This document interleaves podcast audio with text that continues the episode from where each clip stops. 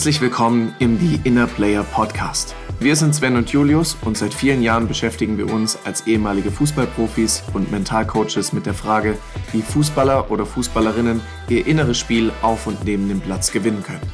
Mit diesem Podcast möchten wir dich inspirieren und dir die Möglichkeit geben, dich sowohl als Spieler oder Spielerin als auch als Mensch im mentalen Bereich weiterzuentwickeln und dein Mindset auf das nächste Level zu heben. Folge 10, Jubiläum, Julius. Genau. Zehn Folgen, richtig geil. Ähm, ja, gibt's irgendwas, vielleicht starten wir so direkt rein, gibt's irgendwas, was du jetzt so in den letzten zehn Folgen oder neun Folgen sind es ja bisher, ähm, was so deine Lieblingsfolge war oder was du so am meisten mitgenommen hast? Gibt es so eine Sache, hm. wo du hm. sagen würdest, aus den neun Folgen habe ich die eine Sache mitgenommen? Geile Frage. Wenn ich mal zurückdenke, es waren so unterschiedliche Gäste da, also von Kommentatoren bis Fußballprofis bis äh, Trainer, Trainerinnen. Also ich glaube, äh, es waren so viele unterschiedliche Perspektiven de dementsprechend auch dabei. Ähm, ich weiß nicht, vielleicht war es so dieses Excitement, diese Aufregung gerade am Anfang, wo wir unsere erste Folge aufgenommen haben, aber irgendwie ist das so, so mir am meisten hängen geblieben, als wir so gedacht haben, komm, wir starten einfach mal und äh, teilen mal unsere Geschichte und reflektieren mal so unseren Weg zu dem, was wir heute machen. Also ich glaube, alles in allem war trotzdem noch so die erste Folge, ähm, ja, meine Lieblingsfolge. Und ich glaube, das ist auch nach wie vor noch die mit den meisten Aufrufen, lustigerweise. Ja, Den Überblick hast du ja, den habe ich ja nicht. ja. Und du? Was, nee, was ich, du? Ja, also ich fand unsere erste Folge auch cool, ähm, weil es, glaube ich, auch spannend ist, wenn man einfach so diesen Dialog hat und viel einfach über, über die Erfahrungen spricht. Ähm, spricht ja dann auch dafür, dass wir demnächst vielleicht mal wieder eine Folge zu zweit machen, ohne Gast. Äh, und da freue ich mich schon drauf. Wir haben ja schon drüber gesprochen, dass wir bald eine, eine machen werden. Ähm, ja, ansonsten, so wie du es auch gesagt hast, ganz viele unterschiedliche Perspektiven. Ich glaube, man kann es gar nicht so richtig miteinander vergleichen.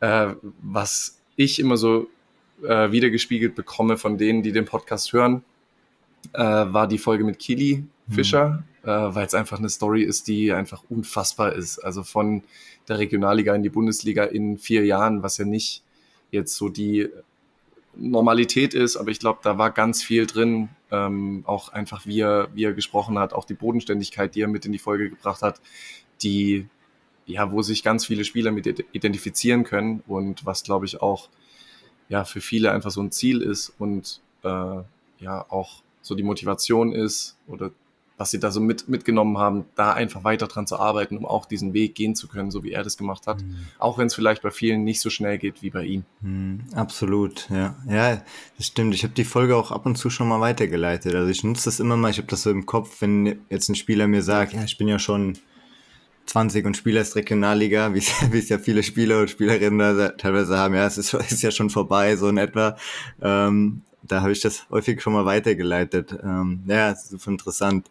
So vom Entertainment-Faktor, glaube ich, war die mit äh, Richard Sokuta Paso auch spannend. Wollte ich, wollte ich gerade sagen. Also da habe ich, da war, ich glaube, da haben wir manchmal fast Tränen gelacht. Also das war lustig und auch, auch eine spannende Karriere. Natürlich eine andere Karriere so, aber das ist auch cool und ähm, ja. Auch jetzt so Tabea Kemme und Fritzi Kromp, ja. so für den Frauenfußball, die, die, ja, wie die da ähm, das vorwegtreiben, das Thema und alles. Also das waren schon ein paar coole Einblicke.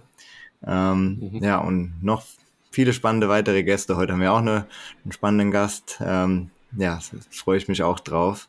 Also sehr, sehr cool, was dann auch in den nächsten Wochen, Monaten und vielleicht Jahren kommt, auch an Gästen.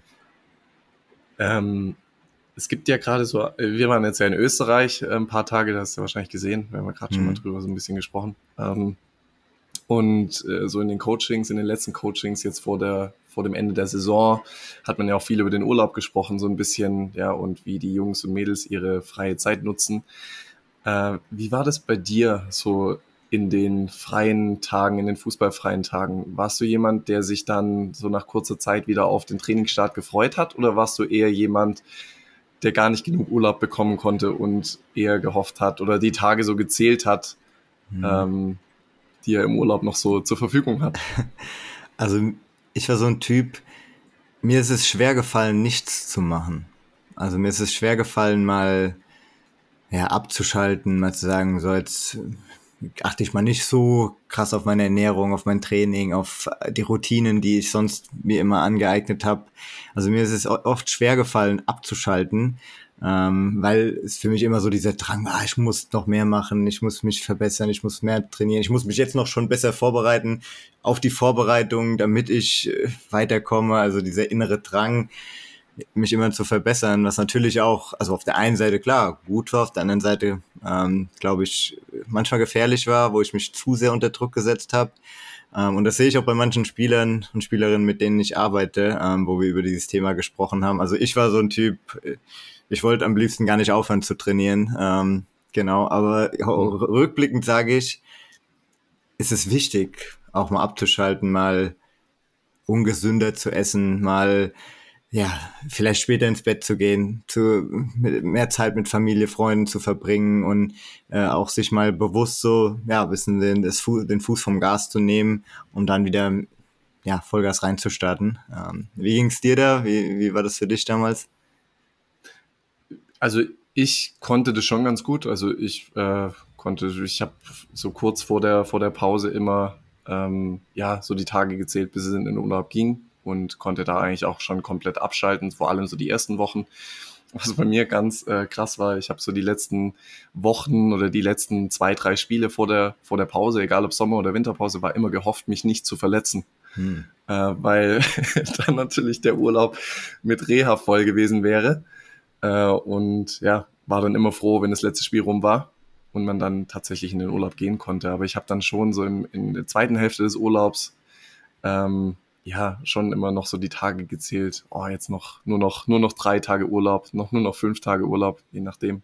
Mhm. Ähm, das war schon bei mir so. Also ich, ja, mich würde bei dir noch interessieren, ähm, warum du denn äh, die Routinen, also warum du denn nicht nichts machen konntest? Also aus welcher Motivation heraus war das? Mhm. Also war das eher aus einer Unsicherheit heraus oder eher aus der intrinsischen Motivation, dass du gesagt hast, ich will der Fitteste sein, der zur Vorbereitung wieder da ist? Oder warum war das so? Mhm. Weil so, was du ja gesagt hast mit diesem Punkt, dass es auch wichtig ist, mal nichts zu machen, ich glaube, man kann es so zusammenfassen, dass es einfach auch mal, ist, äh, mal wichtig ist, ähm, nichts zu machen, was unbedingt mit Leistung zu tun hat. Ich glaube, das ist ganz gut, wenn man das so zusammenfasst. Aber warum war das bei dir so? Hm, es war eine Kombination aus beidem. Also auf der einen Seite weiß ich, mich hat das erfüllt, jeden Tag danach zu streben, mein Bestes zu geben und ein kleines Stückchen weiterzukommen, ja, in, mich in irgendeiner Form weiterzuentwickeln und äh, wenn es darum Bücher zu lesen, irgendwas, was mich, was Fortschritt bringt.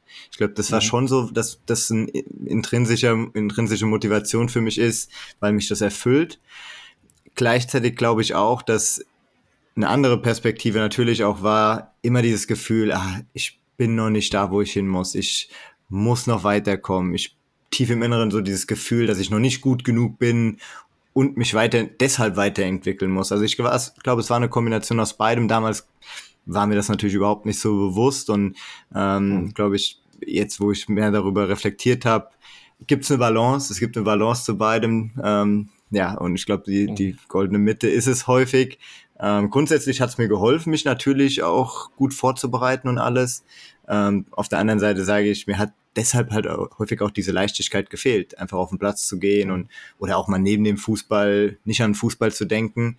Ähm, also ich glaube, es hat alles äh, Vor- und Nachteile, die Balance. Äh, ja, hilft, um dann halt diese Phasen noch irgendwo zu nutzen, um mal den Kopf frei zu bekommen, weil man ist ja auch irgendwo mehr als nur ein Fußballer und das war für mich damals ja. nicht so. Ich war so in diesem, in diesem Ident in der Identität Fußball drin, dass ich gar nicht, mhm. gar nichts anderes konnte, wollte und mir darüber gar keinen Kopf gemacht habe. Also Kombi aus beidem, ähm, manchmal ja. eine ungesunde Mischung gehabt, aber ja, reflektiert man auch erst später. Deshalb gut, dass wir da jetzt mal drüber gesprochen haben, weil vielleicht erkennt sich der eine oder andere da auch gerade wieder. Ja, fühle ich komplett. Also war genauso auch bei mir, auch wenn wir die Lauftrainingspläne bekommen haben, dann in der Pause und die, äh, ich meine, ich weiß nicht, wie es bei dir war, aber spät, so ein paar Jahre später, also am Anfang noch nicht, aber heute ist es ja sowieso ganz anders, aber ein paar Jahre später hat man dann ja immer diese Pulsuhren mit nach Hause bekommen, die alles speichern. Aber mir war es schon so, dass ich auch die Lauftrainingspläne gemacht habe, auch auch wenn sie nicht gespeichert wurden.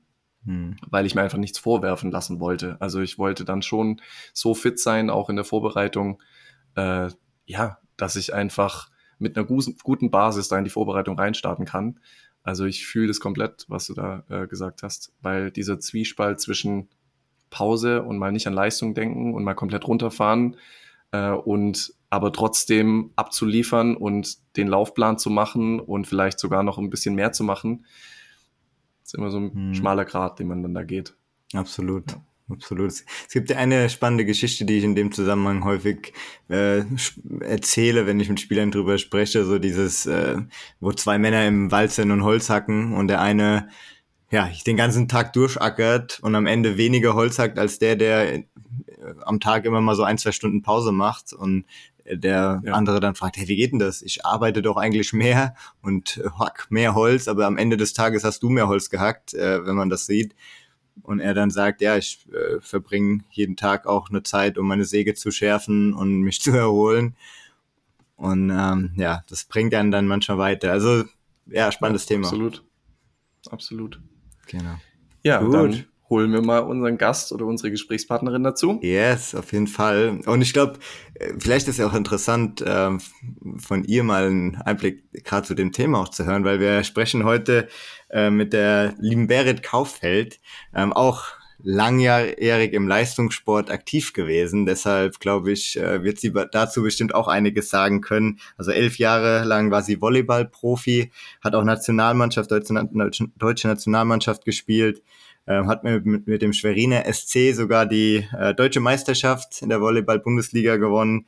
Ähm, auch in, eine internationale Karriere gehabt, Italien, Frankreich, also vielleicht auch da spannende ja, Erfahrungen gesammelt in anderen Ländern, wie der Sport dort anerkannt ist und ähm, dann auch den Weg so in diese Sportpsychologie reingegangen. Mittlerweile ein Master ähm, in äh, Psychologie und äh, war auch Sportpsychologin bei Bayern 04 Leverkusen. Also auch cool, vielleicht für diese Perspektive zu erfahren äh, vom Volleyball in den Fußball rein. Und äh, mittlerweile hat sie ein Programm Becoming Whole. Also ganz werden, wenn man es äh, ja, mal übersetzt. Und da bin ich sehr gespannt, heute Ihre Einblicke zu diesen Themen zu hören. Ähm, eine spannende Karriere, spannende Persönlichkeit. Äh, deshalb herzlich willkommen im The Inner Player Podcast, Berit. Schön, dass ich hier sein darf. Danke für die Einladung. Es war schon spannend, euch zuzuhören. Ja, sehr, sehr cool, dass du da bist. Und ähm, ja, wir haben ja in der Vergangenheit immer schon mal ja, über diese Themen gesprochen und deshalb standest du schon auch auf der Liste, dass wir gesagt haben, irgendwann müssen wir auch die Berit mal dazu holen. Ähm, deshalb, ja, ich habe jetzt schon ein bisschen was über dich erzählt. Willst du vielleicht kurz am Anfang nochmal auf das Thema eingehen, was deine Gedanken zu dem sind, was wir am Anfang besprochen haben, zu diesem Thema Pause machen? Wie ist das auch mal mhm. abzuschalten? Also ich habe so gedacht, ich kann mich gar nicht richtig erinnern, dass ich mal eine Pause hatte. Also immer mit diesem Wechsel zwischen ähm, Verein und Nationalmannschaft hm. Ähm, dann habe ich überlegt, okay, wie war das bei mir? Also ich war auf jeden Fall eher so eine, so eine wie du, Julius. Also ich habe ich hab dann nie so richtig Pause gemacht und ich immer darauf geachtet, dass ich ähm, ganz viel mache. Und auch wenn wir keinen Trainingsplan hatten, habe ich viele Sachen gemacht. Und ich glaube nicht, dass das immer hilfreich war. Aber ich hatte auch wirklich nicht viele Pausen. Ähm, und ich hatte auch nie das Gefühl, ich habe vielleicht manchmal gedacht, ach, wäre schön, wenn ich auch mal irgendwie frei hätte. Ähm, aber ich habe das nie, also ich hätte ja auch Nationalmannschaft absagen können oder fragen können, ob ich beim Verein später anfangen kann oder so. Aber auf so eine Idee bin ich irgendwie nie gekommen. Hm. Okay, ja. Ja, spannend, äh, das auch zu sehen. Ähm, bevor wir jetzt so noch mehr so in diese Themen reinstarten, ich glaube, äh, ich habe jetzt schon so einige Dinge über dich gesagt, aber gibt's was, wo, wo du sagst, das würdest du vielleicht noch über dich erzählen oder das erzählst du auch jemandem, wenn ihr euch noch nicht kennt? Ähm, also was muss man noch über dich als Person wissen? Ach ja, also viele Sachen hast du gesagt. Ich habe jetzt das erste Mal mich vorgestellt, ohne zu erwähnen, dass ich Leistungssportlerin war. Da dachte ich auch, ey, cool. Ich bin nicht mehr nur noch das und identifiziere mich nur über, ähm, über diese Sachen. Und dann ist mir danach eingefallen, ach, guck mal, habe ich gar nicht erzählt. Und jetzt hast du auch viel darüber gesprochen, okay, eher lange im Leistungssport. Und das ist ja wirklich so. Also seit ich elf war, ähm, war ich dann irgendwie da drin, habe viermal trainiert, war dann ziemlich schnell auch auf einem Internat, was sicherlich für mich auch sehr prägend war. Ähm, seit ich so 12, 13 war, habe dann quasi mehr oder weniger alleine gelebt, natürlich mit Erziehern und so, aber ähm, die kümmern, sie können sich ja nicht kümmern wie jetzt irgendwie ein Elternteil oder so.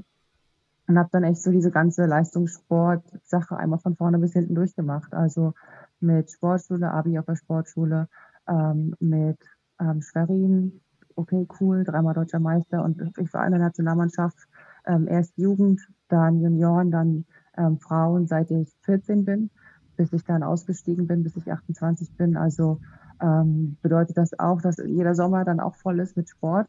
Ähm, und dann war das auch wirklich krass, dann da rauszugehen. Ich bin dann ja quasi auf dem Sport geblieben, ähm, habe nebenbei ja Psychologie studiert, neben der ähm, aktiven jetzt Volleyballkarriere, was für mich auch ein super großer Gewinn war, ähm, weil das quasi mein Eintrittsticket war für alles, was ich danach jetzt gemacht habe.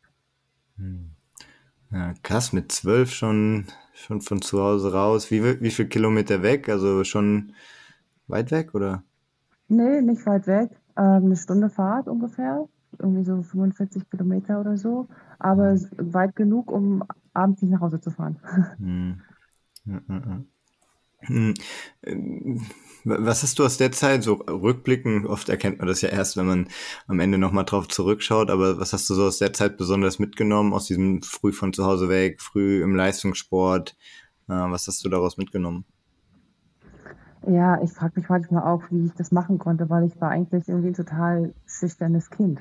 Also ich habe mich nicht so viel getraut am Anfang und ähm, und ich habe aber, ich, ich weiß es noch genau, meine Mama hat gesagt, ähm, du musst da nicht hin und hast dir das gut überlegt? Und ich habe gesagt, nein, ich gehe da hin, ich will Nationalmannschaft spielen. Und ich habe damals, ich habe gerade mal zwei Jahre Volleyball gespielt und ich habe noch nicht mal in der D-Jugend in der Stammmannschaft gespielt. Also ich stand da draußen, wenn die anderen 4 gegen 4 gespielt haben und ich habe gesagt, nee, ich will in der Nationalmannschaft spielen. Und wie ich so auf diese Idee kam, ist mir total unklar eigentlich. Ähm, also ich wollte das aus irgendeinem Grund, aus irgendeinem was auch immer, wollte ich das unbedingt, obwohl ich schon in der Probewoche gemerkt habe, dass das für mich echt schlimm ist. Und ich habe dann auch wirklich, ähm, also die erste, bestimmt das ganze erste Jahr, jeden Sonntag, wenn ich wieder zurückfahren musste, im Zug geweint, meine Mama draußen geweint. Ähm, und dachte so, das war ganz schlimm. Ich war das erste Jahr auch ziemlich alleine, hatte nicht viele Freunde, weil ich wurde ähm, im Sport viel gefördert. Ich galt als großes Talent, ähm, wahrscheinlich auch mehr als die anderen, kann ich jetzt so nicht einschätzen. Ähm, ich war in der Schule sehr ehrgeizig. Ich war oft die, die Beste bei den Arbeiten, was auch nicht hilft, um Freunde zu finden, was auch nicht cool ist. Ich habe, ähm, ich erinnere mich noch, als wir hingegangen sind, da war das jetzt, jetzt sind wir frei. Und dann hat jemand eine, Schachtel, eine Schachtel Zigaretten gekauft und dann ähm, habe ich das probiert und dachte, nee, was für ein Scheiß. Und dann war ich auch die, die nicht geraucht hat ähm, und die auch bei dem ganzen anderen Zeug nicht mitgemacht hat. Und das hat sich eigentlich erst geändert, ähm, als ich dann mehr Erfolg hatte im Sport und andere Leute kennengelernt habe, die auch so waren wie ich. Ähm, und die das auch so ähnlich gedacht haben wie ich. Und als ich, ja, als ich dann viel weitergekommen bin als die, als die anderen und dann nominiert wurde und dann ähm, eine EM gespielt habe und dann Europameister geworden bin und die anderen waren halt in der Schule quasi. Ähm, was mir dann viel Selbstvertrauen auch daraus gegeben hat. Ähm, und dann hatte ich auch ähm, dann eine gute Freundin in, in, in meinem Zimmer quasi. Ähm, das war dann auch sehr, sehr, sehr hilfreich. Ist bis heute auch mein, eine meiner besten Freundinnen. Ähm, ja, und wie mich das sonst geprägt hat, war halt, dass ich mich eigentlich viel zu früh selbst organisieren musste. Also, dass ich ähm, ganz früh gelernt habe, irgendwie mich zu strukturieren, ähm, Disziplin zu haben ähm, und die Dinge irgendwie mh, hm, fertig zu machen, durchzuziehen. Hm. Krass. Woher kam das, dieser Anspruch, ey, oder dieses Ziel schon, ich will in die Nationalmannschaft und diese, diese Disziplin, diese, ja, diese hohen Ansprüche, die du an dich hattest. Was glaubst du, wo, wo kam das her? Also, also wenn ich jetzt ganz, ganz ehrlich bin, ist es eigentlich, glaube ich, so, dass ich meinem Trainer gefallen wollte. Also ich wollte das, glaube ich, also ich glaube, bis ich bestimmt 18 oder nee, noch älter, bis ich bestimmt 20 war, ähm, glaube ich, war das unterbewusst einer meiner größten ähm, Motivatoren. Also das war mir jetzt überhaupt nicht klar, ähm, aber ich bin, also ich bin mit meiner, mit meiner Mama aufgewachsen ähm, und ich glaube, dass mir ähm, ja, dass ich dachte, ich müsste irgendwas Besonderes tun, um irgendwie auch einem Mann zu gefallen, um irgendwie auch äh, Liebe von einem Vater oder also oft verwechselt mhm. man ja dann so den Trainer mit einem Vater, ähm, irgendwie gefallen zu müssen. Und ich glaube, also das war auch bis ganz lange ganz schlimm für mich, wenn ich, ähm, wenn das nicht so war, wenn der mich nicht mochte.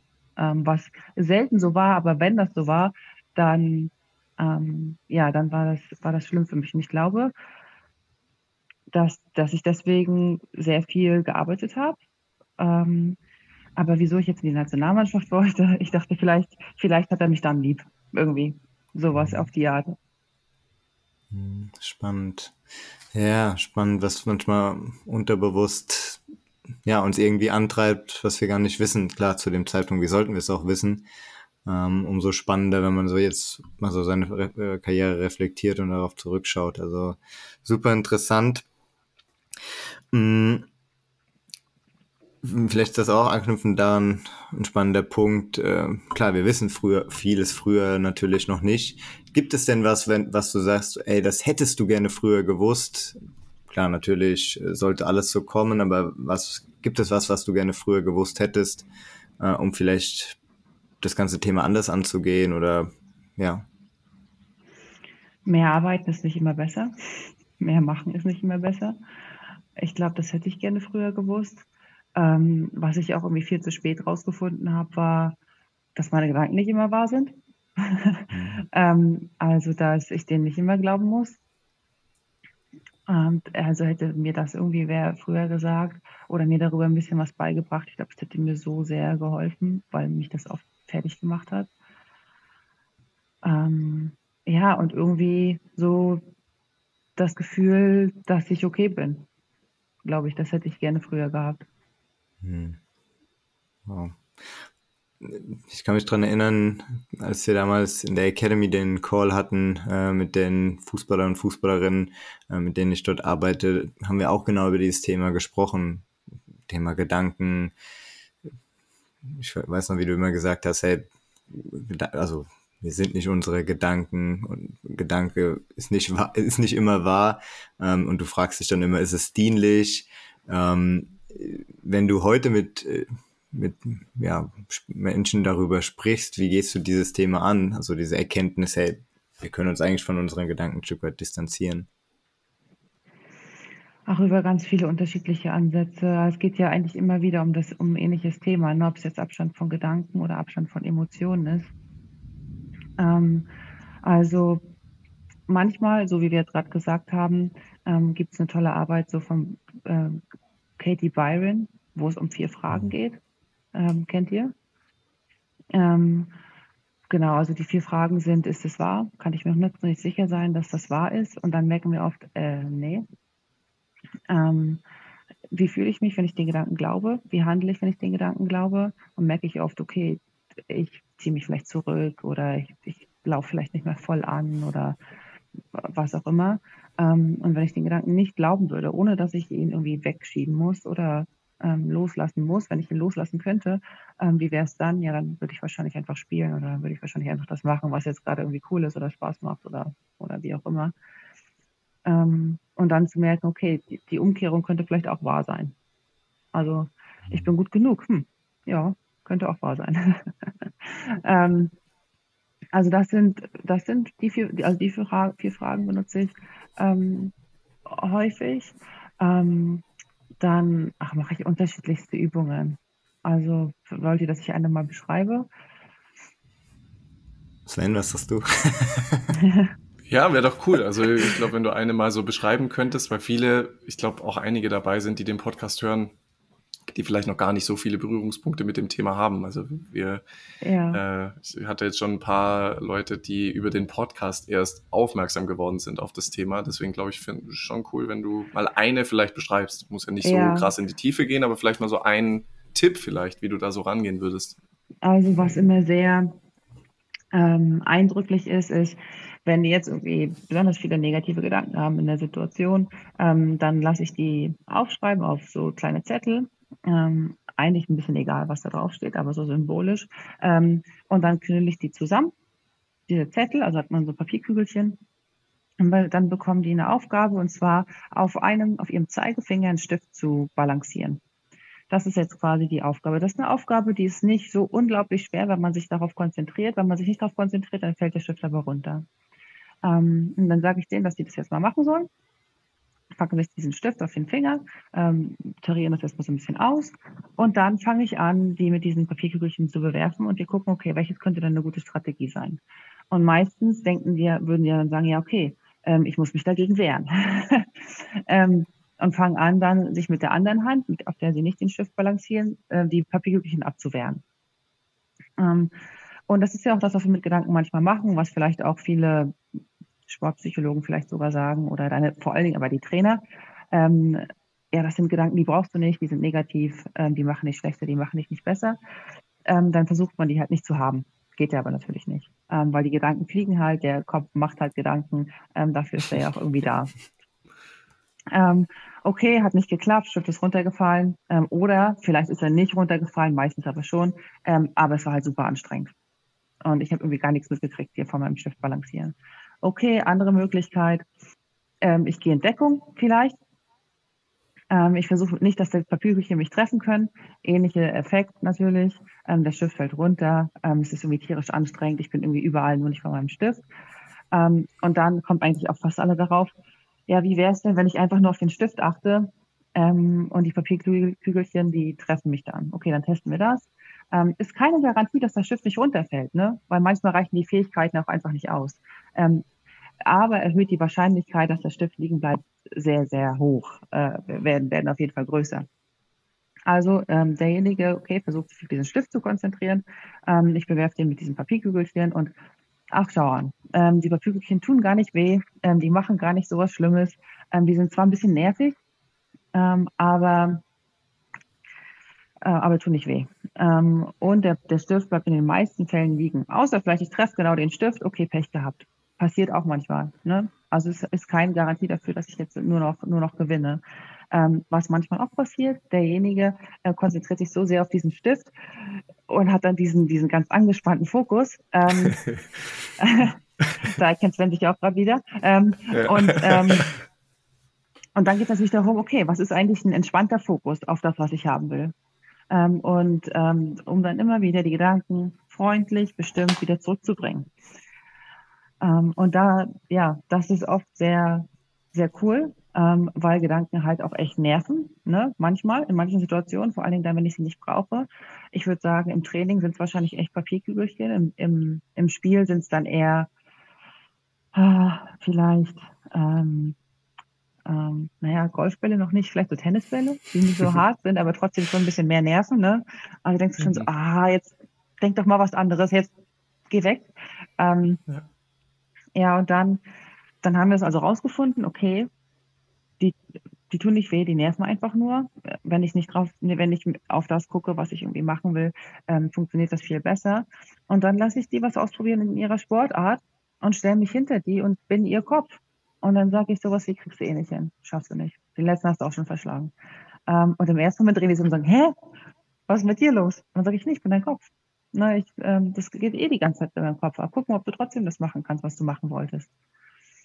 Ähm, und mhm. das ist halt eine tolle Übung der Diffusion. Also, ähm, dass ich, dass ich merke, ah, da sind Gedanken und ich kann trotzdem das machen, was ich will.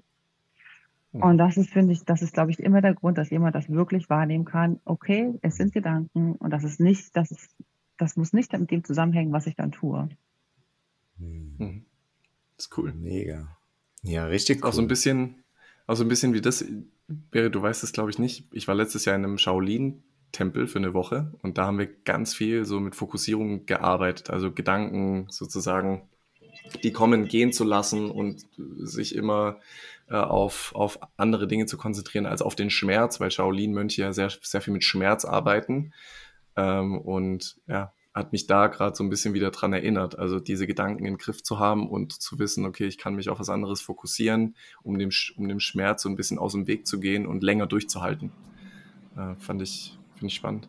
spannend. Ohne dass der also, Schmerz weg muss, ne? Ja, genau, genau. Der Schmerz bleibt, aber man merkt schon, wie man länger durchhalten kann und wie, wenn man sich nicht auf den Schmerz fokussiert, dass man dann einfach ja, wie gesagt, länger durchhalten kann und es länger, länger aushält. Ähm, was du gerade gesagt hast mit dem, mit den Tipps von den Trainern oder von, ich weiß nicht, andere Sportpsychologen hast du noch, glaube ich, gesagt. Äh, den besten Tipp, den ich mal bekommen habe, war, äh, denk doch positiv. Fand ich, ja. fand ich spannend damals, das zu hören, äh, weil, ja, würde ich, würde ich gerne, ja. Oder, oder äh, was auch immer ganz gut ist, oder was auch immer ganz gut war, war, glaub doch mal an dich. Ja, also damals dachte ich, damals dachte ich, ja, mach, ich probiere es, ich probiere es, ich probiere es, aber wie man das dann am Ende macht, hat mir keiner gesagt. Äh, und heute, äh, klar, weiß man natürlich auch, dass es, dass es nicht ganz so einfach ist, wie man den Tipp damals bekommen hat. Mach doch wie im Training. Ist auch noch so ein. Genau, mach doch wie im Training, ja, ist auch super. ist, ja. Ist auch super, ja. Aber das Spiel ist halt nicht Training, ne? Ist halt anders. Genau. Mhm. Ja. Ich habe ich hab immer oft, also oft auch gehört, mach dir nicht so einen Kopf. Aber mach dir nicht so einen Kopf, genau. ja. ja. Ja, geil. ja, spannend, spannendes Thema. Ähm, jetzt sind wir schon voll in das Thema eigentlich reingestartet. Also Thema mentales Training oder das, was du ja auch ähm, ja, für dich selbst so erarbeitet hast. Hm. Lass uns noch einen Punkt in der Karriere abdecken, ähm, den ich glaube damals schon mal gefragt hatte, weil du ja auch in unterschiedlichen Ländern gespielt hast, Frankreich, Italien. Ähm, was waren da so Unterschiede, Gemeinsamkeiten, irgendwas, was dir in den ein oder anderen Bereichen da besonders aufgefallen ist? Also ich war ja zuerst in Italien. Ähm, das war für mich dann ähm, so das erste Mal raus aus Deutschland und das erste Mal so, ah krass, das muss gar nicht immer so anstrengend sein, weil die Italiener können echt gut leben und die haben irgendwie Spaß daran und es ist wichtig, Spaß zu haben, es ist wichtig, äh, gut auszusehen, es ist nicht, ist nicht nur wichtig, äh, zu funktionieren. ähm, und da habe ich mich auch echt in Italien so verliebt. Also ich bin jetzt auch immer noch oft in Italien, ich spreche gut Italienisch ähm, und ähm, ja, habe das, hab das total genossen. Ähm, und bin dann von dort aus, ich habe zwei Jahre in Italien gespielt, bin dann von dort aus nach Polen und hatte dann wieder einen Kulturschock quasi. Also von Küsschen links, Küsschen rechts zu, wenn es hochkommt, ein Dzień Dobre. Ähm, und ja, hab da, hatte dann eine schwere Saison, also eigentlich die, die schwerste dann, würde ich sagen, in meiner Karriere.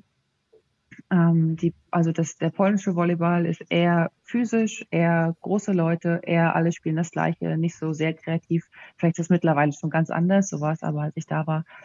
Ähm, und ja, manchmal hat der Trainer das, das Training abgebrochen und es haben sich alle gefreut, ähm, dass wir jetzt weniger trainieren. Und, und das war irgendwie so, so ganz gegen meine Art, irgendwie Volleyball zu spielen. Also ich bin echt gerne zum Training gegangen ähm, und ich wollte da hauptsächlich Spaß haben. Also ich wollte hauptsächlich, dass es, dass es cool ist. Und das, für die war das aber eine Arbeit und die mussten da halt durch, weil das haben die sich halt ausgesucht. Ähm, und das war schwierig. Aus, aus vielen Gründen war das eine schwierige Saison für mich. Ähm, dann bin ich nach Aserbaidschan.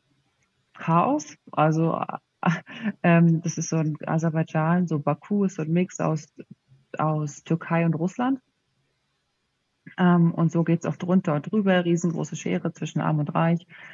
Ähm, ich habe halt in so einem Haus gewohnt für, für reiche Leute und ähm, dann gab es trotzdem aber einen Fahrstuhl, also auf meine Etage, um auf meine Etage zu kommen, gab es einen Fahrstuhl, da musste man auf die sieben drücken, einen anderen auf die acht.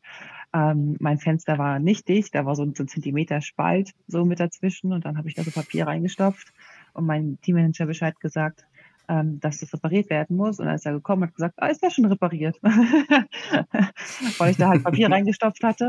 Ähm, ja, also da musste man halt extrem flexibel sein. Aber ich konnte da auch irgendwie Spaß haben. Also ich hatte da auch so meine Freude an, an allem, was wir da so gemacht haben, an dieser Andersartigkeit. Es war auch das Jahr, wo ich also wo ich jeden Tag meditiert habe, wo ich vegetarisch geworden bin. Ähm, wo, ja, wo wo ich trotzdem ganz viel irgendwie mitnehmen konnte, auch wenn halt vieles irgendwie so drunter und drüber ging. Ähm, und bin dann von dort aus nach Frankreich.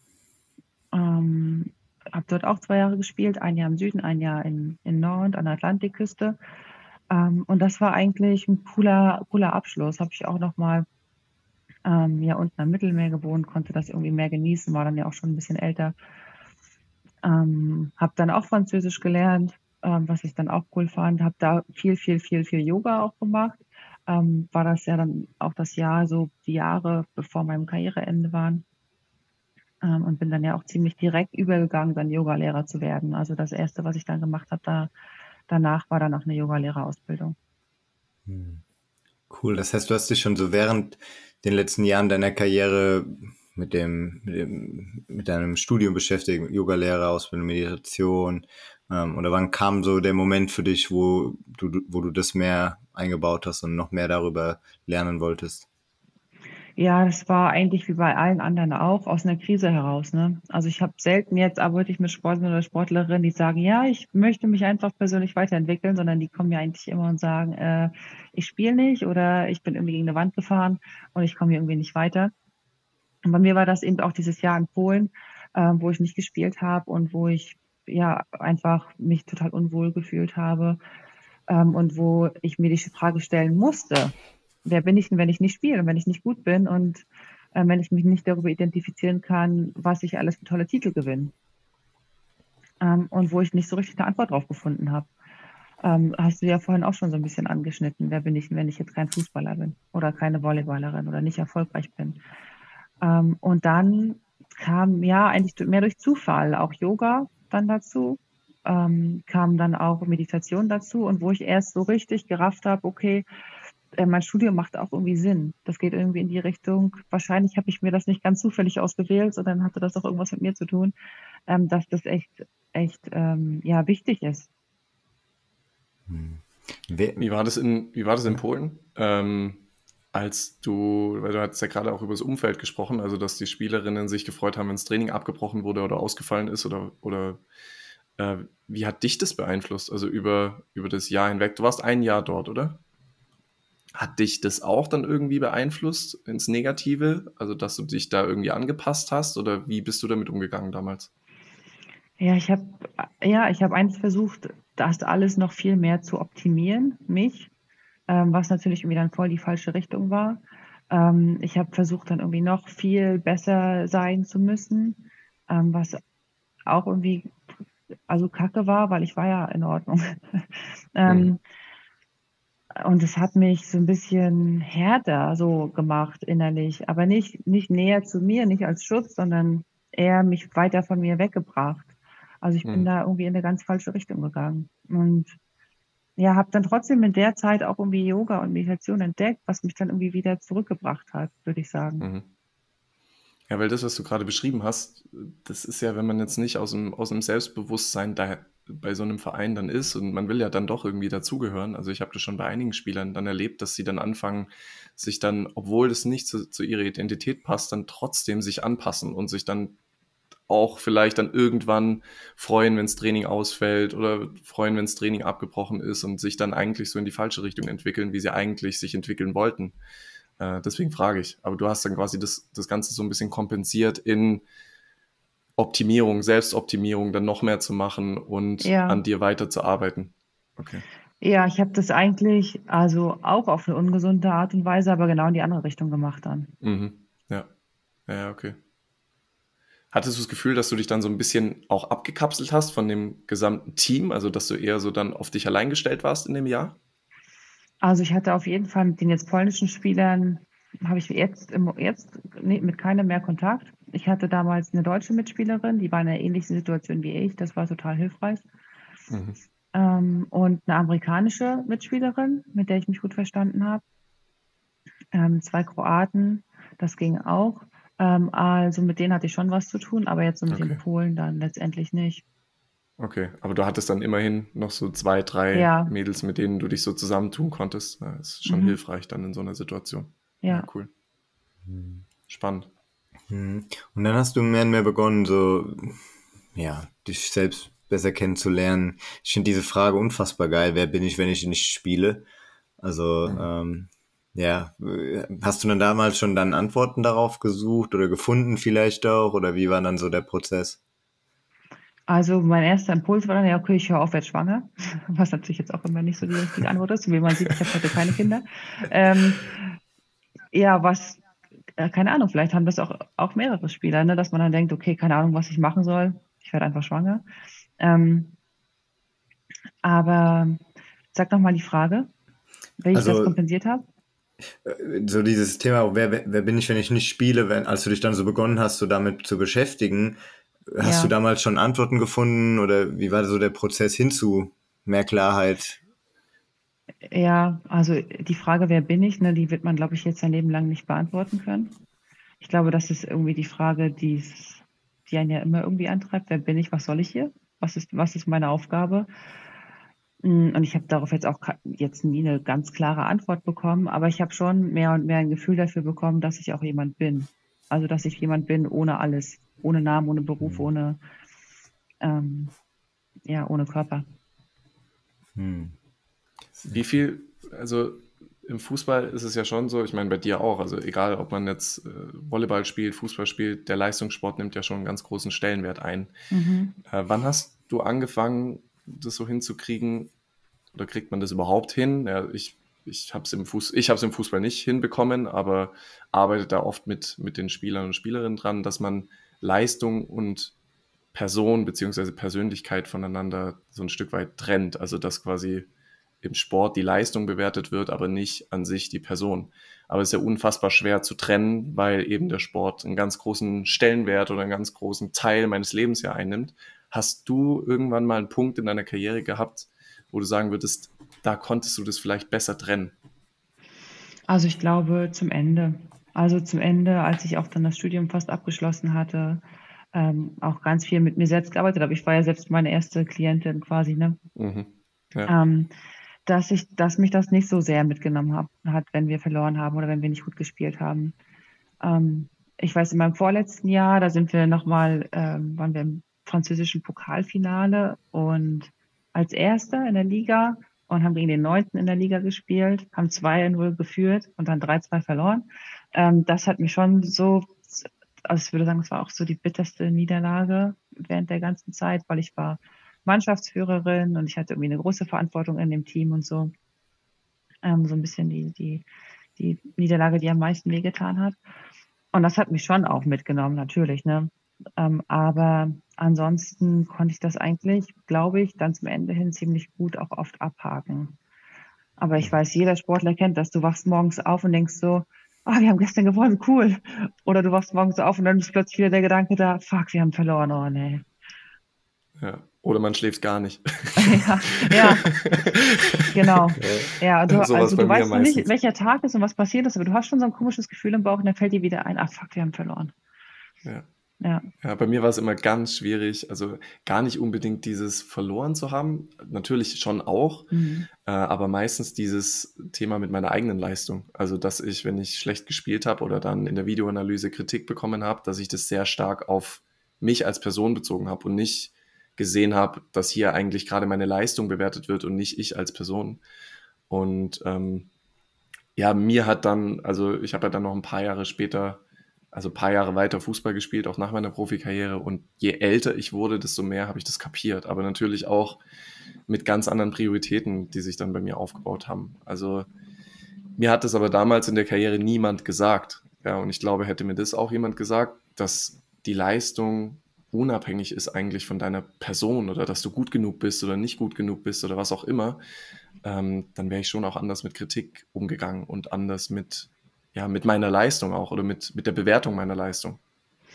Das ist auch ein Bewusstsein, finde ich, was Trainer haben sollten. Also ja, so, eine, absolut. so eine grundsätzliche Ausstrahlung von du bist okay und du bist für immer okay, ich mag dich für immer, ähm, aber ich versuche aus dir den besten Spieler zu machen, der geht. Also ich, ich ja. muss dich kritisieren, ich kritisiere, was du machst, deine Leistung und deine Handlungen, ähm, aber jetzt niemals dich. Und das muss der vielleicht gar nicht so ex explizit sagen, aber das muss eigentlich in jedem Wort, was er sagt, irgendwie rüberkommen, finde ich. Ja. So wichtig. Weil das hat ja, das hat ja dann viel auch mit, also aus meiner Sicht, viel dann auch mit Vertrauen zu tun äh, in meinen Weg, den ich gehe. Also wenn ich zum Beispiel dann sage, irgendwann, okay, also ich habe jetzt mit 23 aufgehört, aber wenn jetzt ein Spieler mit 30 zum Beispiel aufhört, weil er vielleicht nicht mehr spielt oder weil er keinen Vertrag mehr bekommt oder was auch immer, dann haben wir ja meistens in der Situation, in der wir äh, dem Ganzen ausgesetzt sind, Angst vor der Zukunft, weil wir einfach nicht genau wissen, wer bin ich. Also da wären wir wieder bei der Frage, wer bin ich und was mache ich danach. Aber wenn ich mich oder mit meiner Person im Reinen bin, also wenn ich weiß, ich bin gut, ich bin gut genug, dann kann ich mir auch vertrauen, dass ich den Weg auch außerhalb des Fußballs weitergehen kann. Also dass ich irgendwie klarkomme, also dass ich auch wieder was finde, wo ich meine Leistung dann bringen kann. Und ich glaube, das, was, was viele Leistungssportler sowieso haben, ist ja der Ehrgeiz. Das heißt, wenn ich rausgehe aus dem Fußball, wird es ja auch so sein, dass ich mir wieder irgendwas suchen werde, irgendwas finden werde, wo ich wieder versuche, das Beste rauszuholen, das Maximum rauszuholen. Und, und das haben ganz viele Spieler, also das merke ich in der täglichen Arbeit, haben ganz viele Spieler nicht. Und da, Berit, das hast du richtig gesagt, das hängt natürlich auch ganz viel von den Trainern ab. Wie gehe ich mit den Jungs und Mädels um, schon im, in der Jugend? Ähm, und ja, also das, was man einfach schon von Grund auf dieses Vertrauen aufbaut, nicht jetzt unbedingt in die Leistung, sondern das Vertrauen in die eigene Person aufbaut. Und weißt du was? Und dann noch dazu, ähm, dass ich auch Zweifel haben darf. Du musst ja, nicht immer absolut. zu, dass dieses Selbstvertrauen ja. in dich haben, sondern du ja. darfst auch in Kontakt sein mit dem Schmerz und mit dem, mit der genau. Angst, dass du nicht weißt, wo es hingeht. Weil manchmal reicht es nicht, gut zu sein, um einen neuen Vertrag zu bekommen. Manchmal kostest du zu viel oder was auch immer. Und da ist es nicht nur das Vertrauen in dich, sondern da ist es auch erstmal das Vertrauen in die Welt oder das ist das in das, keine Ahnung, wie du es nennen willst, in das große Ganze irgendwie. Genau. Ähm, und dazu gehört eben auch eine Unsicherheit. Ne? Ja, hm. absolut. Ja. ja. Könnte ich mich voll auch, also in den, was ihr jetzt beschrieben habt, voll auch sehen, als ich damals nach Amerika gegangen bin und meinen, diesen Traum Profifußball abgehakt hatte hatte ich diese Trennung, dass ich gesagt habe, ey, ich spiele hier Fußball, ich mache mein Studium, ich bin nicht nur nicht mehr nur der Fußballer, meine Identität baut nicht nur auf einer Säule auf und wenn da irgendwas dran passiert, falle ich um so in etwa, sondern ich hatte mein Studium, ich, ich hatte mehrere Sachen und das hat mir so so eine Leichtigkeit gegeben, weil ich eben nicht mehr alles daran geknüpft habe, ob wir jetzt gewinnen oder verlieren, ob ich jetzt ein gutes Spiel gemacht habe oder nicht. Und lustigerweise habe ich genau dadurch bessere Spiele gemacht, war konstanter und alles drum und dran. Also super interessant und diese, das zu schaffen in einem Umfeld, wo es natürlich irgendwo um Leistung geht und alles. Also das ist genau der, ähm, ich glaube, der Kern auch von dem, was wir jetzt besprochen haben. Sich vielleicht auch zu erlauben, suchen zu dürfen. Also ich kann mich erinnern, als ich aufgehört habe, war für mich eigentlich schon so ein bisschen klar, auch wenn man es vielleicht denken könnte, man weiß nach der Karriere nicht so richtig, wo es hingeht, aber ich habe mir, hab mir einfach so ein bisschen den Weg ausgedacht, äh, ins Studium zu gehen, wollte was Bestimmtes studieren, habe das dann gemacht, aber der eigentliche Findungsprozess war viel, viel später, also Jahre später, danach, nach dem Studium und dass ja jemandem auch klar ist oder den Jungs und Mädels auch klar ist, dass man immer solche Phasen haben kann, egal wo man rausgeht, egal ob das aus der Fußballkarriere ist oder ob man jetzt einen Beruf anfängt, ein Studium anfängt und man merkt, okay, das ist es vielleicht doch nicht und dann erstmal denkt, okay, was mache ich jetzt? Also wo geht's jetzt für mich hin? Und dass es okay ist zu suchen und dass man nicht immer diesen einen straighten Weg gehen muss, sondern auch mal eine Abbiegung nehmen kann oder hier mal abbiegen kann oder dann mal einen Schritt zurückgehen kann, um wieder neu Anlauf zu nehmen. Also das, das finde ich extrem, extrem wichtig. Also das nochmal noch mal so ein bisschen reinzunehmen, dass es nicht direkt nach der Karriere einfach wieder diesen straighten Weg, äh, dass man da direkt was finden muss, was zu mir passt. Und trotzdem finde ich das gut, wenn man während der Karriere auch mal darüber nachdenkt. Irgendwann ist meine Absolut. Karriere vorbei. Ja, klar. Und dass es da klar. auch irgendwie äh, Quellen gibt oder Leute gibt oder sowas, mehr als vielleicht ein Laufbahnberater am Olympiastützpunkt, sondern ja. Hm, ja, weiß ich nicht. Vielleicht auch Kurse oder sowas. Wie bereite ich mich eigentlich darauf vor, auf so ein Karriereende? Ja. Ja, ich fände es auch gut, wenn das so in den Vereinen wäre. Also ich habe da schon ganz vielen äh, Jugendvereinen auch gesprochen oder mit Beratern auch mal drüber gesprochen, ähm, gerade für die Jungs, weil wir gehen ja jetzt, gerade reden wir über die Spieler, die Karriere machen, aber jetzt in meinem Fall oder auch in deinem Fall, Berit, wenn du so früh in den Leistungssport gehst, Julius bei dir auch, wenn man in einem NLZ spielt, äh, dann bist du U19 irgendwie durchspielt, vielleicht sogar noch im Internat wohnt, wo man sich um nichts kümmern muss und auf einmal bekommt man eben nicht den Vertrag, auf den man hingearbeitet hat. So man landet dann irgendwie in der Oberliga, in der Verbandsliga, in der Regionalliga, wo auch immer und ist dann erstmal auf sich allein gestellt und hat sich damit überhaupt noch gar nicht beschäftigt. Und ähm, ich glaube, das ist auch ein Punkt, wo noch ganz viel machbar wäre für gerade die Jungs und Mädels, die so aus dem NLZ kommen und es eben nicht schaffen, direkt irgendwie professionell zu spielen, direkt Geld damit zu verdienen, dass es reicht. äh, weil dann musst du dich ja irgendwann um, umorientieren. Und wenn du das vorher noch nicht gemacht hast und dir überlegt hast, okay, in welche Richtung soll es gehen und den Fokus nur auf dem Fußball hattest und du keine Unterstützung kriegst, weil man kann ja auch nicht davon ausgehen, dass von zu Hause so viel Unterstützung da ist, ja, also nicht immer zumindest, dann sind die Jungs und Mädels natürlich erstmal auf sich allein gestellt. Und das ist im Fußball nochmal ein größeres Thema als in anderen Sportarten, glaube ich, weil ja. du halt im Fußball so dieses, diese große Maschinerie dahinter hast, einmal, die viele Jungs produziert, sag ich mal, ähm, und dann halt diese kleine Spitze, wenn man jetzt nur so erste, zweite Bundesliga spricht. Und an anderen Sportarten ist es halt oft so, du weißt halt, wahrscheinlich werde ich kein Geld damit verdienen. Vielleicht kann ich damit leben, so dass da ja viel mehr schon daran gedacht wird, okay, was mache ich denn, was sind noch so die Wege? Mhm. Ja, absolut. Wir haben, noch, oder wir haben noch zwei Punkte auf der Liste. Einmal ähm, deine Arbeit jetzt mit Bayer Leverkusen damals. Äh, du hast ja da Zeit verbracht, um da in der, im Bereich Sportpsychologie mit den Spielern zu arbeiten. Ähm, was hast du da für Erfahrungen gemacht? Ähm, den Fußball oder die Maschinerie, Maschinerie dahinter kennengelernt, ein Stück weit. Äh, was ist da besonders so mitgenommen? Ach ja, ähm, der Fußball. ähm, oh Gott, wenn es so losgeht. ich weiß nicht, also früher, ähm, so als Volleyballer, lästert man ja so ein bisschen über die Fußballer, weil die trainieren ja viel weniger und die haben ja viel mehr Geld und so. Ähm, also wenn man natürlich dann da ist, ist natürlich ganz anders, weil dann sind das Jungs ähm, und dann sind die genauso cool wie alle anderen Jungs auf dieser Welt auch. Ne? Ähm, und was habe ich mitgenommen? Also, dass ich das System nicht ändern kann als eine Sportpsychologin im Verein. Ich werde, ich werde das Mindset des Vereins oder vielleicht dieser ganzen Bubble-Fußball nicht großartig ändern. Ich kann einzelnen Jungs was mitgeben. Ähm, und das war mir irgendwie dann auch irgendwann zu wenig, weshalb ich dann auch gesagt habe, ich, ich, ich bleib da nicht, weil ich arbeite mich dumm und dämlich, ich arbeite den ganzen Tag und letztendlich ähm, ja, lösche ich so kleine Feuer, mal hier und da. Aber das bricht immer wieder aus, weil ich mag ja dieses ganze System eigentlich nicht. Also alleine, es ändert sich jetzt ja gerade viel, aber wie jetzt Frauen behandelt werden oder wie andere Sportarten behandelt werden. Ähm, ich war die einzige Frau im ganzen Nachwuchsleistungszentrum. Ähm, ich glaube, jetzt gibt es ein, zwei mehr. Ähm, und ich hatte das Gefühl, klar, ich wurde schon versucht, ernst zu nehmen. Ähm, aber so nicht so ernst wie jetzt ein Torwarttrainer oder so. Nicht so ernst mhm. wie jetzt die Männer.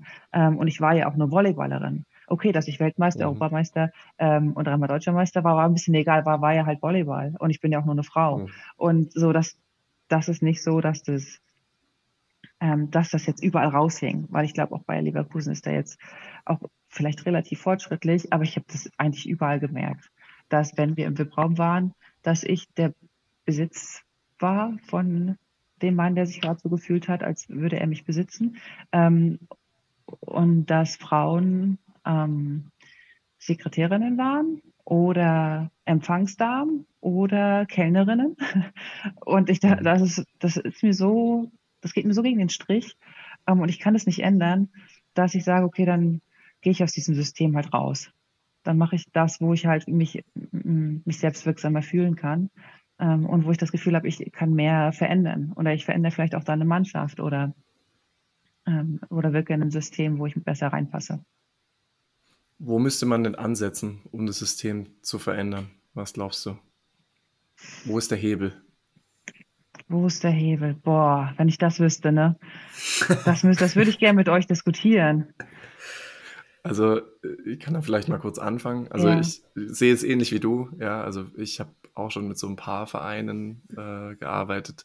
Ist ganz schwierig. Also weil du natürlich äh, nicht alle erreichst damit, wenn du gerade mit Vereinen arbeitest und so wie du sagst, natürlich auch nicht die Zeit hast, mit allen so intensiv zu arbeiten, wie man sich eigentlich vorstellt, wenn man diesen Weg einschlägt oder mit der Intention, mit der man eigentlich diesen Weg einschlägt.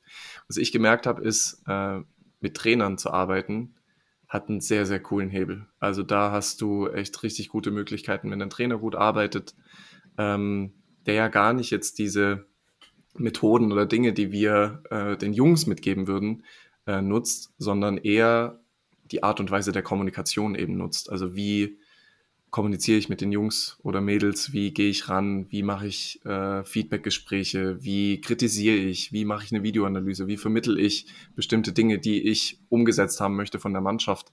Also so ganz viele Dinge, auch wenn sich Trainer, und das ist echt erschreckend, ja, wie viele Trainer sich mit dem Thema Glaubenssätze nicht auseinandersetzen und wie wenig das ja in der Ausbildung der Trainer äh, zur Sprache kommt, was ja vor allem in der Jugend extrem gefährlich ist. Also ich sehe es bei meinem Sohn, ich meine, die Trainer hier, die haben natürlich keine Trainerausbildung, aber ähm, da muss man sich schon überlegen, will ich meinen Sohn weiter in so einer Mannschaft spielen lassen? Ja, wo ich eigentlich dann als Vater und ich meine, Julius, du wirst es wahrscheinlich auch noch erleben. Berit, ich weiß nicht, hast du Kinder schon oder? Äh, wenn du ein Elternteil bist, die Jungs, Mädels, je nachdem, lassen sich ja von mir sowieso nichts sagen. Ja, wenn es irgendwie um Fußball geht oder um, wie gehe ich jetzt mit einer Niederlage um oder was auch immer, auch wenn das mein Job ist. Aber als Elternteil bist du in einer anderen Rolle und da lassen sich die nichts sagen. Und deswegen ist es äh, gerade in der Arbeit mit Trainern extrem spannend, ja, wie, wie die dann arbeiten, wie die die Sachen umsetzen, wie die die Dinge mitnehmen, vor allem auch Dinge, die sie vielleicht noch nie vorher gehört haben. Ähm, das ist zumindest mal ein Hebel, äh, den ich ganz spannend finde. Ich glaube, dass es eine gute Idee ist, ähm, dort anzufangen. Und ich glaube, dann geht es eigentlich nur von oben nach unten. Also mhm. wenn die, die Idee des Leiters ähm, die ist, die jetzt vielleicht fortschrittlicher ist oder ganzheitlicher ist ähm, und vielleicht an dem Wohl der Jungs orientiert ist, weniger vielleicht an Geld, ähm, was ja letztendlich auch mehr Geld bringen kann. Ne? Das heißt ja, das eine schließt ja das andere nicht aus. Ähm, dass der dann Trainer engagiert, die vielleicht ein bisschen mehr so denken und dass die dann mhm. das weitergeben an die Jungs. Ähm, oder vielleicht auch einfach, dass sich in der Gesellschaft mehr ändert und das irgendwie dann nachrutscht. In einigen Jahren sind dann die Funktionäre eben auch Leute, die was mhm. mitbekommen mhm. haben in diesem gesellschaftlichen Wandel. Vielleicht, vielleicht so, ja. Ein Gedanke, den ich da so noch habe, also mhm. der kam mir direkt, als du den habe ich vorher noch nie gedacht, aber als du jetzt gerade gesagt hast, ähm, gerade mit dem System und auch, dass du einigen Jungs, also nur einigen Jungs halt was mitgeben kannst. Eine Frage, die ich an euch habe, glaubt ihr nicht, dass wir dadurch schon das System verändern, weil eventuell die Spieler, denen wir jetzt was mitgeben, egal wie alt die sind, vielleicht irgendwann in dieses System gehen und mit einem anderen Bewusstsein arbeiten? Weil ich glaube, wir haben gerade auch jetzt schon so ein Stück weit ein Generationenwechsel drin. Also gerade ganz viele junge Trainer, die sich schon mit der, mit der Thematik auseinandersetzen und offen sind für diese Themen. Ähm, und wenn wir jetzt, wenn ich jetzt an Spieler denke, die ich jetzt gerade im Coaching habe, die schon so Ende 30 sind, also die so am Ende ihrer Karriere sind und schon so anfangen, okay, geht vielleicht in irgendeine Trainerrichtung, ähm, dass wir dadurch eigentlich schon so, schon so in die Richtung Systemveränderung gehen. Was würdet ihr sagen? Ich, ich glaube schon. Also natürlich ist es kein Prozess, der von heute auf morgen geht, wenn man immer wieder mit einzelnen Spielern darüber spricht. Ähm, aber vielleicht startet man dadurch diesen, diesen Ripple-Effekt, wenn dann dieser eine Spieler vielleicht seinem Kumpel dann davon erzählt, hey, guck mal das und das. Und er es wiederum weiter erzählt und man dann mehr, mehr dadurch erreicht. Es gibt ja so dieses Beispiel, wie isst man einen Elefanten Gabel für Gabel oder in kleinen Stücken oder wie schreibt man ein Buch Seite für Seite, um irgendwann das ganze große Ganze zu haben, ähm, ein System, wo es wo mehr Menschlichkeit herrscht, wo es eben nicht nur um das Business dahinter geht, sondern der Spieler, die Spielerin im Vordergrund steht oder der Mensch generell. Das ist, glaube ich, der Weg, der natürlich etwas dauert, äh, bis dann ein Jugendspieler, der sich anfängt damit zu beschäftigen, irgendwann in dem System drin ist und vielleicht ein Sprachrohr wird für andere. Ähm, also ich glaube auch, dass das der Weg ist. Je mehr Spieler sich dann auch und Spielerinnen sich dann öffnen und mal bei Social Media oder was äh, Dinge dazu sagen und dann vielleicht der zwölfjährige ähm, Fußballer, der Fußballerin oder die Sportler, Sportlerin dann sagt, ah, okay, der macht das, vielleicht sollte ich mich dann auch noch mal ein bisschen mehr damit beschäftigen je mehr kommen wir dazu. Ähm, also bin ich voll bei dir. Und äh, das Thema mit den Trainern, Trainerinnen glaube ich auch, dass es dann letztendlich von oben kommt, weil wenn du einen Trainer oder eine Trainerin hast, die sagst, ach, das ist Schwachsinn, das brauchst du nicht, dann wird der, der Spieler oder die Spielerin in der Mannschaft natürlich auch nicht so offen damit umgehen. Also ja, ja das ist so schon ganz oft gehabt von beiden ja, Seiten. Also. Ja. Ja, ich finde den ersten Punkt finde ich finde ich auch spannend. Ich habe es eher so in die Richtung gemeint, dass wir mit den Spielern arbeiten, die dann in eine Funktion sozusagen im mhm. Verein oder irgendwie einen Trainerjob nehmen, die sich dann vorher schon selber mental gestärkt haben oder an bestimmten Dingen gearbeitet haben, bestimmte Dinge aufgearbeitet haben, sich damit beschäftigt haben und dann quasi in Funktionen gehen, die das System oder die Möglichkeit haben, das System zu verändern. Aber klar, diese, diese Schneeballeffekt, dass Spieler miteinander sprechen, mehr Offenheit generieren für das Thema, das ist natürlich äh, eine Voraussetzung auch dafür, dass einfach mehr Spieler äh, in dem Bereich oder Spielerinnen in dem Bereich auch arbeiten. Was würdest du sagen, Berit? Meine Erfahrung ist ein bisschen, dass das oft im Fußball auch ein bisschen länger dauert, bis dieses Umdenken passiert. Ähm, weil das irgendwie, die Bubble ist so traditionell und so, für mich fühlt die sich so ein bisschen so wie ja langsamer an als die anderen. Die anderen Sportarten müssen sich schnell umorientieren oder weiterdenken, ähm, selbst mit weniger Geld. Ne? Die haben ja oft äh, einen kleinen Bruchteil von dem, aber jetzt zum Beispiel weiß ich das hier in Schwerin. Okay, haben auch jetzt für Volleyball ein sehr gutes Budget, aber drehen trotzdem jeden Euro nochmal um und gucken, okay, was, wie nutzen wir das am allerbesten? Ähm, wofür können wir das noch, wofür können wir das noch nutzen? Und haben, wir haben ganz, ganz viele Möglichkeiten, wahrscheinlich oft auch professionelleres Personal, vielleicht als im Fußball, weil da guckt man nicht jetzt so ganz genau. Wer denn jetzt? Weil ist ja genug da. Ähm, das ist eine Sache, weshalb ich fühle, dass die so ein bisschen nicht so weit vorne kommen und weil so viele Leute versuchen davon zu profitieren es, man kann so viel davon profitieren und dann versucht man ganz lange an so einer Position hängen zu bleiben, wo man vielleicht gar nicht mehr so richtig passend ist, dass alle wissen und ich selbst es vielleicht auch weiß, aber ich gehe da dann nicht weg, weil ich profitiere so, so, so sehr davon und dann, dann bewegt sich das ganze System halt so langsam weiter. Mhm.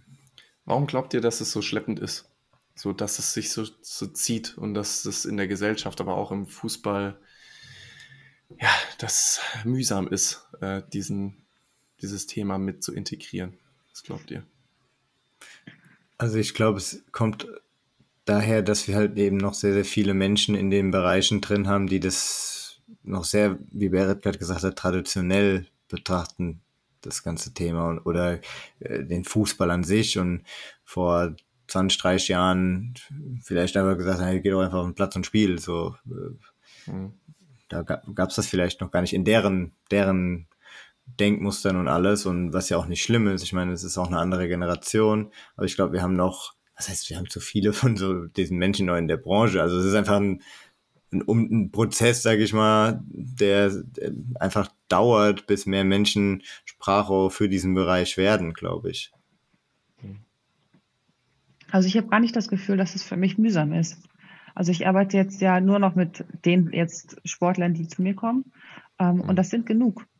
Also das, das ist total gut. Und ich habe oft, also ich habe, ich komme selten eigentlich in eine Situation, wo ich das Gefühl habe, die verstehen nicht, was ich sage oder die wollen das nicht oder die brauchen das nicht.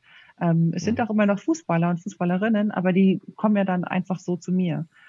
Ähm, durch entweder irgendwie eine Empfehlung oder durch, durch jemand anderes, der ihnen das gesagt hat.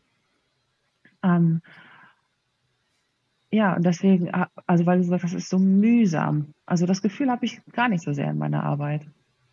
Also beim Individualcoaching habe ich es auch nicht. Also ja. wenn wir jetzt auf individuelle Themen, auf Spie einzelne Spieler, Spielerinnen, die jetzt zu mir kommen, äh, da habe ich es auch nicht. Aber wenn jetzt, wenn du mit Vereinen sprichst, also wenn wir jetzt, wenn wir jetzt mal davon ausgehen, dass ein Verein ein bestimmtes Budget hat und keine Angestellten zum Beispiel hat, ist es doch immer noch so, also müssen wir uns nichts vormachen, ist es doch immer noch so, wenn die Wahl besteht, nehme ich einen Athletiktrainer oder nehme ich einen Mentalcoach oder eine Sportpsychologin dazu, dass der Verein sich wahrscheinlich immer für den Athletiktrainer entscheiden würde. Also jetzt noch, anstatt für den Kopf sozusagen. Oder? Also das nehme ich wahr. Ja. Und das meine ich mit mühsam. Also, dass es immer noch mühsam ist, diese Offenheit zu bekommen für dieses Thema. Ähm, ich weiß nicht, ist es, ist es, dass es, dass der Bereich einfach schwer greifbar ist. Also wenn ich jetzt in den Kraftraum gehe und mir ein Ziel setze, ich will jetzt irgendwie fünf Kilo Muskelmasse aufbauen, dann habe ich meine Übungen und nach drei Monaten habe ich diese fünf Kilo. Wenn wir jetzt im mentalen Bereich arbeiten oder im psychologischen Bereich arbeiten, ist halt für viele, glaube ich, einfach nicht greifbar. Also wo ist das Ziel? Also wie gehe ich raus und wie mache ich das fest? An was mache ich das fest, dass das Ziel erreicht wurde? Äh, was ist es dann? Ist es Spielzeit? Ist es äh, es gibt ja auch Programme von Kollegen von uns, wo garantiert wird, dass sie Stammspieler werden. Äh, was? Das wäre ja was Greifbares, aber ich glaube, so einfach ist es nicht.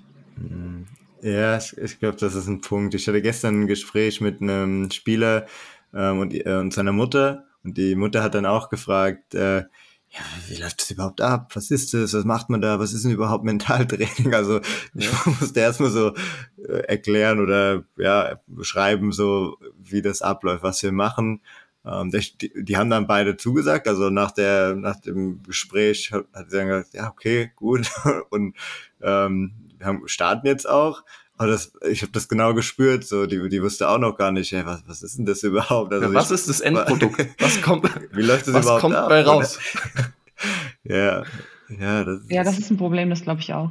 Vor allen Dingen dann für ältere Leute, die davon noch nie was gehört haben. Vor allen Dingen, wenn jetzt ähm, irgendwie ein älterer Präsident oder irgendwie sowas da ist, der dann sagt, ja, hatten wir früher auch nicht. Ich, ich mache hier mhm. das Budget und ich muss jetzt dafür Geld ausgeben, aber ich krieg dafür ja nichts. Also Luft. Mhm. Ges Ges Gespräche genau. kriege ich dafür, aber wie kann ich das dann, wie, was kommt denn dann raus? Ja, genau. Ich glaube, das ist ja. ein großer Punkt.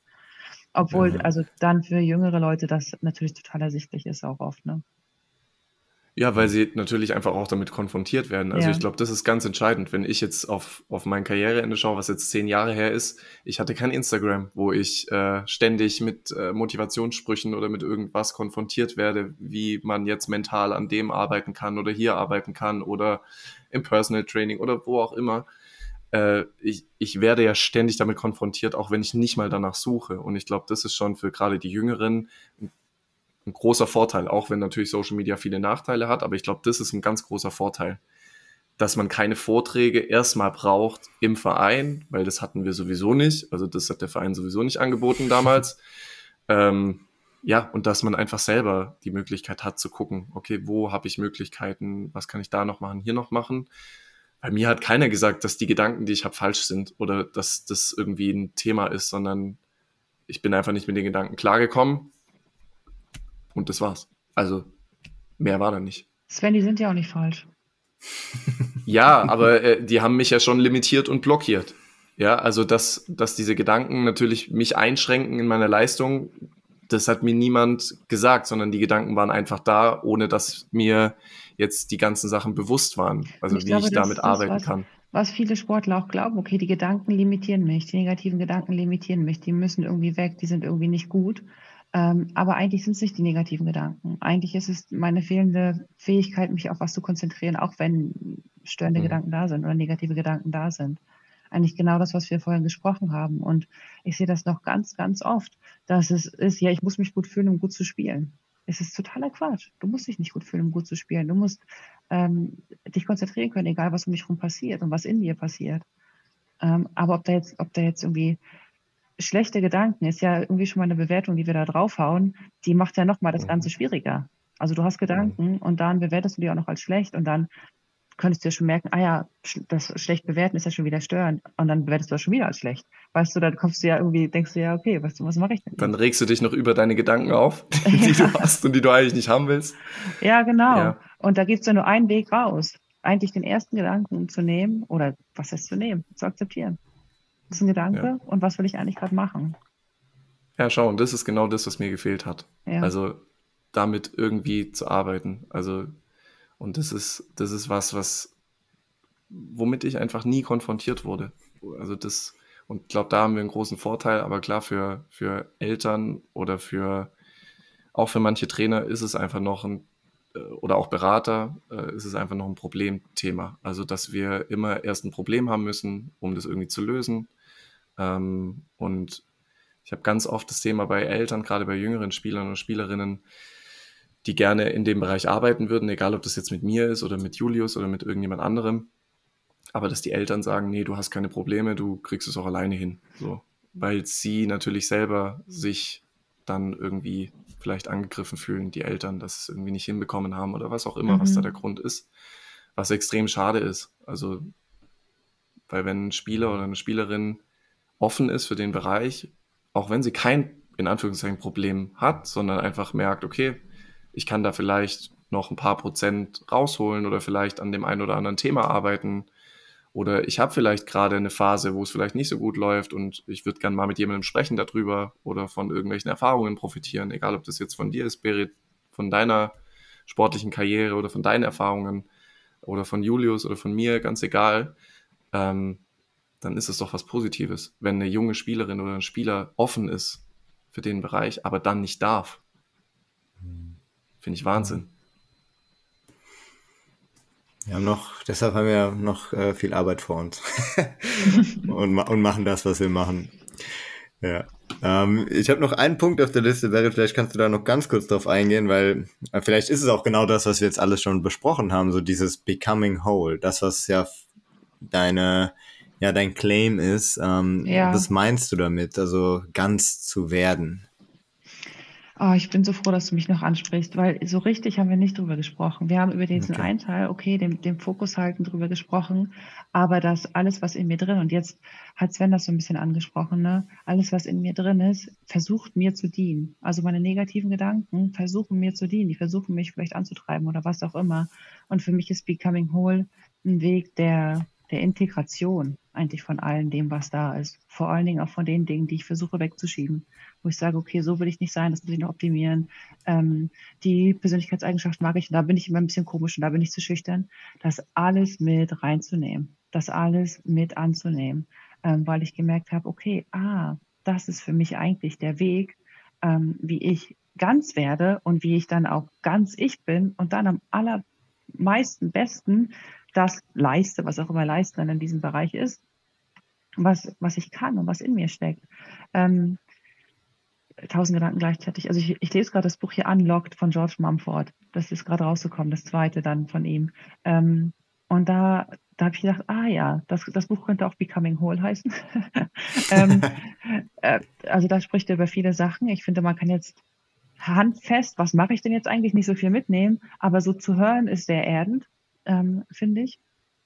Und dann noch dann eine Sache dazu, die ähm, ich war gestern in, einer, in einer, so einer Fallbesprechung mit anderen Sportpsychologen ähm, und da gab es den Fall, ja, eine Sportlerin kommt zurück aus einer Verletzung ähm, und hat es jetzt immer, dass wenn ein Spiel nicht so gut läuft, dass sie dann tierisch unmotiviert ist und sagt, sie will jetzt aufhören, überhaupt zu spielen.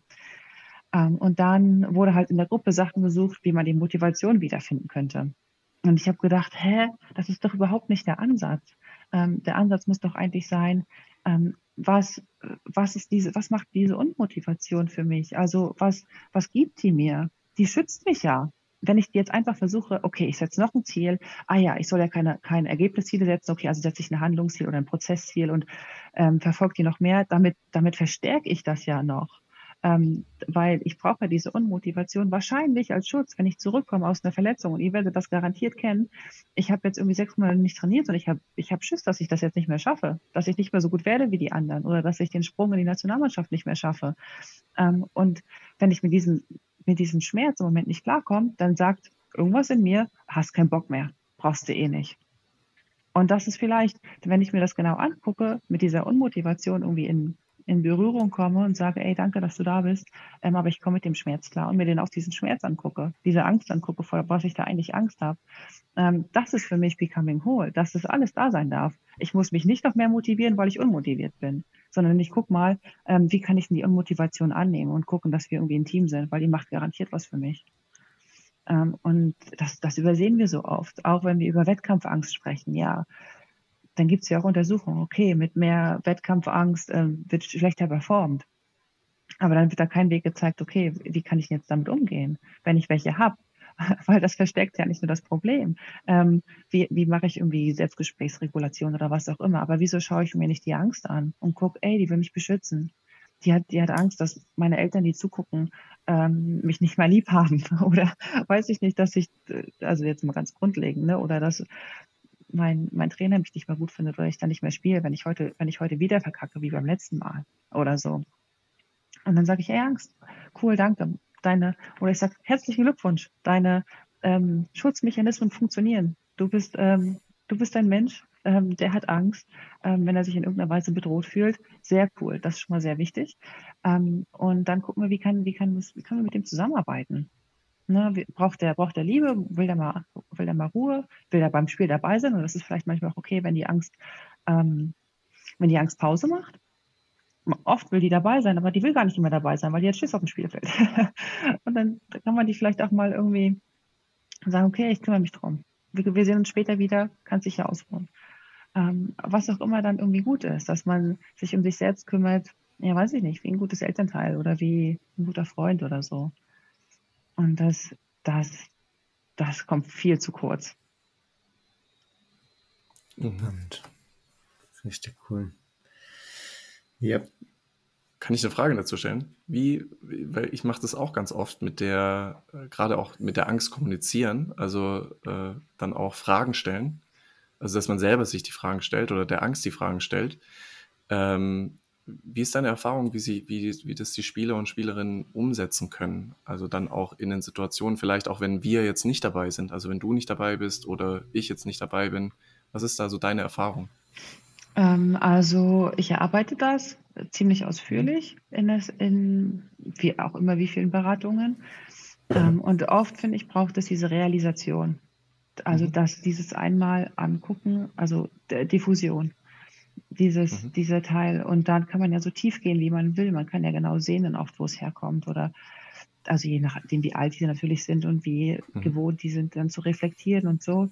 Man kann das auch total an der Oberfläche machen, ne? Und dann sagen, okay, jetzt guck mal, wie sieht denn das aus und so. Ähm, und dann in den Situationen, für mich braucht es nicht mehr unglaublich viel. Da braucht es eher nur noch wieder sowas wie eine Erinnerung. Dann mhm. haben wir meistens irgendwie einen Satz, weiß ich nicht, ey, danke, dass du da bist. Ähm, dann, wenn die sich manchmal selbst einen ausdenken, dann sagen die ja sowas wie, ähm, aber du nervst gerade oder so. Dann sage ich, nee, warte mal, ähm, vielleicht müssen wir vorher noch irgendwie was Wertschätzendes sagen, weißt du, weil das war dem ja mhm. doch so wichtig, oder? Weil wenn man jetzt irgendwie die Angst direkt kritisiert, dann kriegt die ja wieder Angst, oder? Ah ja, stimmt, ja, ja das war ja so. Ähm, ah ja, danke, dass du da bist. Ähm, ich krieg das hin. Ähm, du darfst dich auch, aber dann auf jeden Fall dann irgendein Satz, der dann passt und ich sehe dich, ähm, ich höre dich ähm, ich kümmere mich drum oder was auch immer dann so aus diesem Prozess entsteht, ähm, ist dann oft irgendwie auch genug. Und dann geht es ja wieder um das Fokussieren, ne? was wir vorhin mhm. besprochen haben. Aber manchmal ja. muss das halt vorher einmal irgendwie geklärt sein, dass, dass nicht die Angst ja. immer zu wieder dazwischen hüpft. Ja. Machst du das auch, also ich mache das manchmal, also nicht immer, aber manchmal, dass wenn ich merke, vielleicht können die sich das besser vorstellen, dass man die Angst personifiziert, also dass man zum Beispiel überlegt, okay, wie könnte die Angst vielleicht aussehen als in Anführungszeichen Person vielleicht, mit der man spricht? Machst du Fast das auch immer. dazu? Mache ich das, ja. ja. Also das, das hilft mir auch dann zu verstehen, wie, der, wie die die Angst wahrnehmen. Weil mhm. manchmal ja. nehmen die das ja als was ganz Großes, Angsteinflößendes. Und manchmal sind sie ja dann schon in Kontakt mit diesem, mit dem eher kleinen, irgendwie, dann ist die Angst irgendwas, was in der Ecke sitzt oder so. Mhm. Ähm, und es ist natürlich beides das Gleiche, ne? Nur das eine ist das, was davor steht, das andere ist das, was dahinter beschützt wird. Ähm, aber das ist total hilfreich, weil dann kann man ja wirklich mit der irgendwie sprechen. Cool, super. Also jetzt noch für unsere Hörer und Hörerinnen noch was dabei gewesen, also was man direkt vielleicht auch anwenden kann und selber anwenden kann. Also cool. Ja. Yes, wir könnten wahrscheinlich noch paar Stunden weitersprechen, aber wir sind schon weit über der Zeit. Ich glaube, es ist mittlerweile die längste Folge. ja, stimmt. stimmt. Deshalb, ähm, ja, vielleicht gibt es irgendwann äh, nochmal ein Retake oder eine zweite, zweite Aufnahme. ähm, genau. Aber ich würde sagen, wir machen noch die Final Five, oder Sven? Mhm. also unsere so? Final Five sind ähm, Sätze, die ich anfangen und du beenden darfst. Mhm. Äh, sind so kleine Sachen. Du darfst auch ein bisschen Zeit nehmen, also musst jetzt nicht in zehn Sekunden beantworten, sondern kannst auch ein bisschen ausführen, wenn du möchtest. Ähm, und ich würde dir die fünf Sätze einfach mal mit dir oder würde die mit dir durchgehen. Das erste ist, Fußball ist. Ähm, in der Umbruchphase, sag ich mal ganz optimistisch. Mein schönstes Erlebnis im Fußball war. Oder vielleicht bei dir, vielleicht können wir auch sagen im Leistungssport. Genau, würde ich auch sagen, ja. Genau. Ah, okay, also ich denke jetzt nicht an meine Zeit in Bayer Leverkusen, sondern ich denke an meine. Nee, genau. Du kannst auch an deine sportliche Karriere denken. Genau. Mein schönstes Erlebnis im Leistungssport war. Also ich muss eigentlich sagen, äh, ja, Weltmeister in Mexiko 2009. Mhm. Ich bin Fan von Selbstliebe. Mentale Stärke bedeutet für mich mentale Flexibilität. Also finde mich ist mentale Stärke was, was zu starr, zu schnell bricht. Für mich bedeutet mentale Stärke, mental flexibel zu sein und einfach auf alles reagieren zu können, mit allem umgehen zu können, was eben da ist, im Innen und im Außen. Coole Definition. Ja, finde ich cool. Fußball wird in den nächsten fünf bis zehn Jahren ein offeneres Mindset haben gegenüber Frauen. Sehr schön. okay, cool. Das war's schon yes. mit den Final Five. Richtig cool.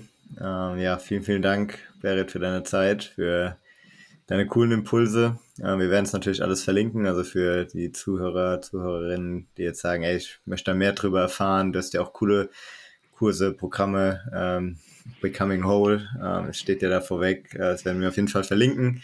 Das solltet cool. ihr auf jeden Fall euch mal ansehen äh, bei Instagram oder gibt es sonst noch eine, einen Ort, wo, wo man es am besten findet? Klar, Website, Instagram. Ja, das ist am besten. Website, okay. Instagram, kann man mir jederzeit schreiben. Cool. Perfekt. Perfekt. Ansonsten. Hat Spaß gemacht. Ja, hat sehr, sehr viel Spaß gemacht für alle. Ähm, ja, teilt gerne die Folge vielleicht auch mit jemandem, äh, wo ihr sagt, ey, das sollte diejenige, derjenige unbedingt hören. Ähm, Vielleicht inspiriert ihr damit äh, auch wieder andere Menschen und macht das Ganze größer. Ansonsten lasst gerne wieder mal ein Abo da, einen Like, einen Kommentar da. Äh, wir sind sehr dankbar für jeden Support und äh, freuen uns auf die nächste Zeit. Wäret dir alles Gute ähm, und ja, Sven, dir natürlich auch. und vielen, genau. vielen Dank. Mach's War eine gut. coole Folge. Macht's ja, gut. Danke für die Einladung. Ciao, ciao. Bis ciao. dann. Ciao. Ciao.